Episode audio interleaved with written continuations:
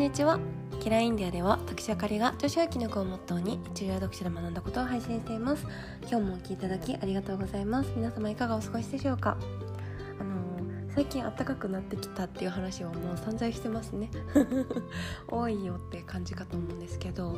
あのここのデリーが結構こう砂漠っぽいあの気候なんですよ。で最近風がすごい強くなってきて砂ぼこりっぽいというかでまああの日差しはあるけど空気は乾燥してるのでそんなに暑くないカラッとしてるんですけどカラッとしてる分なんか乾燥がすごくするようになってきまして、まあ、年もあるかなと思うんですけど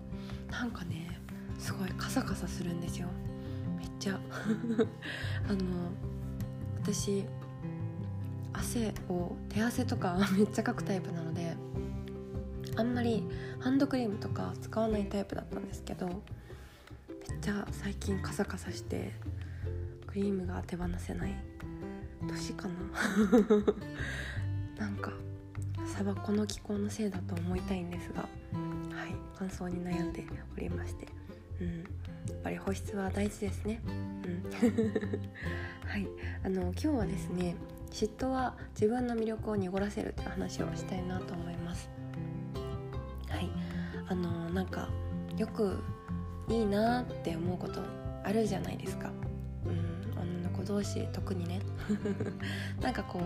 横並びになってまあ女の子ってね選ばれる性っていう風に歴史上言われてきたので男性から選ばれる側の性。今はそんなことないでしょうけどなんかそういう横の女の子より秀でなきゃいけないっていうのが私たちの遺伝子に飲み込まれてるらしいんですよ。うん、よりいい男性に選んでもらってよりいい遺伝子を残すっていうのが生物的な、あの進化的なところで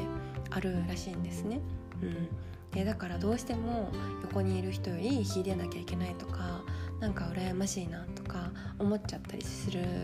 生き物なんです それは別に悪いんじゃなくてそういうものだからしょうがないんですけどなんかあいいなって思う時こう羨んだりとかなんか嫉妬に変えるよりもなんかそのそこのね考え方をその人の魅力はその人の魅力で自分の魅力は自分の魅力って思ってほしいなという話でございます。と何が言いたいかというとあのそれぞれ魅力の星は違うんですよね。なんかあのいろいろあの血液血液型じゃない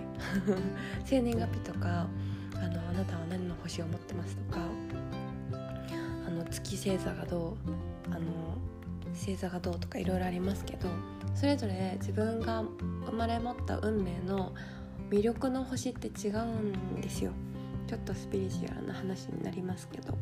うん、だから別に羨む必要はなくて多分全く違う逆方向の魅力があるんですよね。だから羨む必要はないよと。なんか自分に安心させてあげてほしいなと思います。むしろそうやっていいなっていうこううーっていう顔をしてるとその自分が持ってる本来の星の輝きが濁ってしまう気が私はするんですよ。多分